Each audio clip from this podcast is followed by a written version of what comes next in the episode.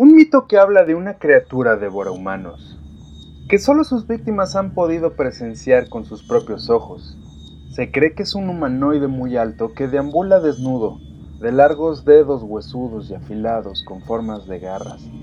Un rostro terrorífico con ojos lechosos y enormes dientes que terminan en punta. Una atemorizante criatura con la habilidad de volar y cambiar su tamaño según la estatura de sus víctimas. El piso 13.5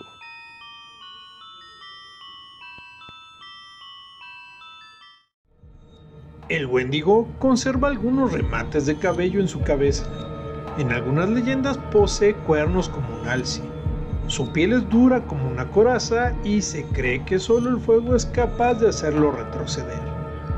Habita cerca de los grandes lagos, entre Estados Unidos y Canadá de hábitos nocturnos, se cree que recurre a su voz para atraer a sus víctimas.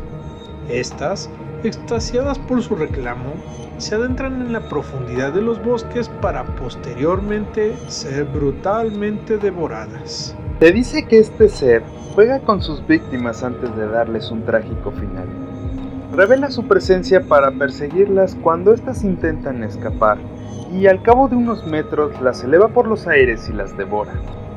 Se dice que son muy rápidas y sus características físicas hacen que tenga pocas limitaciones. Su visión se basa en el movimiento, con lo que las leyendas rezan que, si te quedas completamente quieto, es posible que el Wendigo te ignore. Las tribus de la zona sostienen la creencia que cualquier humano puede volverse un Wendigo. Solo basta comprobar la carne humana, ya sea por curiosidad o necesidad para más temprano que tarde convertirse en este infernal ser. Durante los duros inviernos de Norteamérica era habitual una temporada de hambruna y extrema necesidad. Para evitar recurrir al canibalismo, las tribus narraban la historia del Wendigo, a modo de advertencia. En cambio, estaba mucho mejor visto el suicidio o incluso la inanición que tener que recurrir a la atrocidad de comer la carne de alguno de sus parientes. Estos wendigos son criaturas voraces, insaciables y destinados al desenfreno gastronómico. No importa cuánto coman, nunca logran alcanzar un estado de satisfacción. Nada puede desviarlo de su deseo atroz por comer carne humana. Entre los relatos que recogen referencias al Wendigo, previve uno muy famoso que se sitúa en el año de 1878. Cuenta la historia de un nativo americano que fue expulsado de la tribu donde vivía, por lo que tuvo que adentrarse en el bosque y buscar refugio junto con toda su familia. Pasado el tiempo, este hombre llegó a una ciudad cercana, demacrado y desesperado. Al parecer, su familia había muerto de inanición. Los habitantes de la ciudad, temerosos, no le creyeron y llamaron a las autoridades para esclarecer el caso.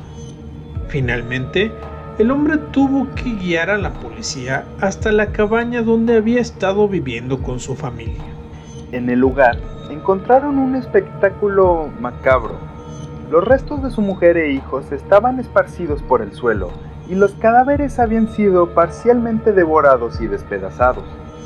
El padre de familia fue condenado a morir en la horca, pero antes de morir se defendió afirmando que un Wendigo lo había poseído, obligándolo a matar y devorar brutalmente a su familia.